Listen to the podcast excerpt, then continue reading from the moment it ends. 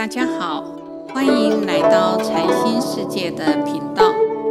这个频频道是以惟觉安公老和尚的佛法开示内容，来引领我们迈向佛法的智慧妙用，让我们生活一加安定与自在。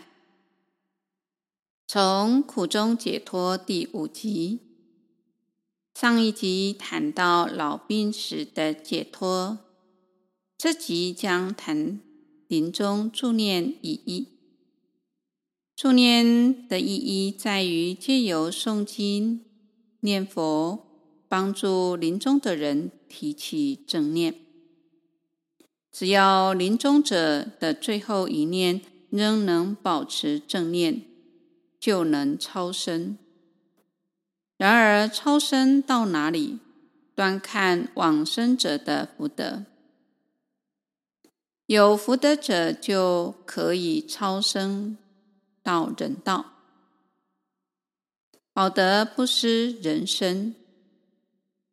所以仔细想想，只想靠别人在临终时助念，的确是很危险的一件事。《观无量寿经》及《无量寿经》中提到。十念往生，临命终时正心称念佛名，最后也能往生净土。不过净土有四种：凡圣同居土、方便有余土、实报庄严土、常寂光净土。凡圣同居土就是我们现在所居住的世界，能够往生到凡圣同居土，保得人生已经是很好的果报。如果平时没有念过佛，甚至对佛法心存反感的人，临终时听到念佛的声音，可能反而会产生害怕或排斥，助念就很难发挥作用。这时只能做功德回向给他。功德对亡者而言，就如同世间人需要钱财一样。阳上人借由诵经、念佛、修善积福。让三宝慈光加倍，回向功德给亡者，使其能得到福德利益。念佛往生的法门是佛陀大慈大悲，不但要救活的人，即使是临命终的人也要救。所谓“人之将死，其言也善”，人到临终时，往往能生心悔改，所说的话也是良善的。例如，有些罪人快到枪毙的时候，往往会发自内心的忏悔，只是已经判死刑了，时时悔改也于事无补。但是佛法慈悲平等。佛菩萨心量广大，真正是无缘大慈，同体大悲，什么人都愿意度化。为了使每人人都能够有悔改的机会，重新开始的希望，即使是临命终的人，只要能够心存忏悔。佛菩萨还是可以救度往生，但是如果心存侥幸，只想等到死期现前再来悔改，这不是很愚痴吗？生死要在平时了，平时就要用功，时时保持正念，转化自己的烦恼。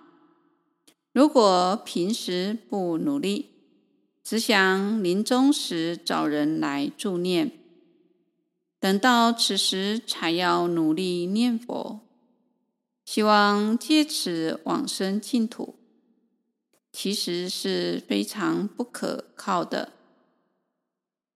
有些人认为，平时我们帮助别人助念，等到往生时也会有人来善缘来帮助自己助念。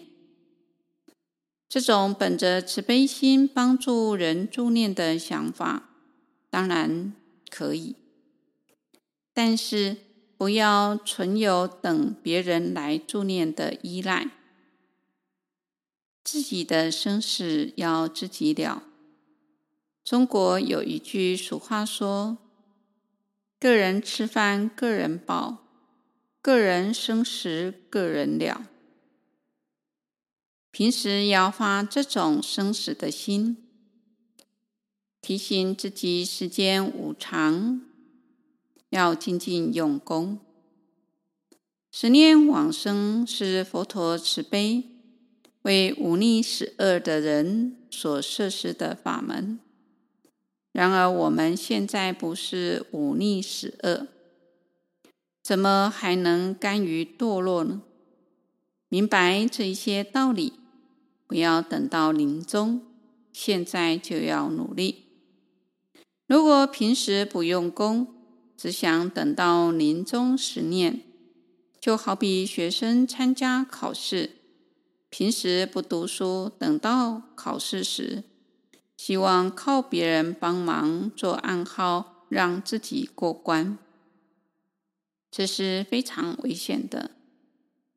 如果自己平时用功，考试时就不需要别人帮忙，而且时时都能将佛法运用出来，这样参加考试就没有问题。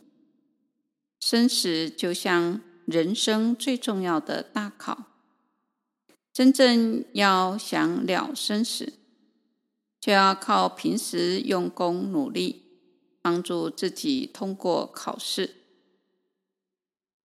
这集来跟各位分享我的心得，在安宁病房，病人与家属。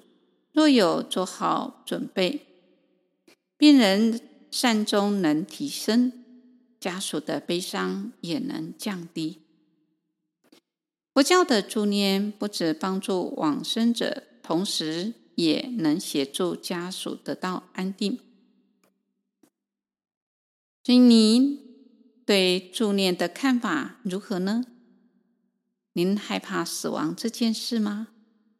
欢迎留言告知。感谢各位的聆听。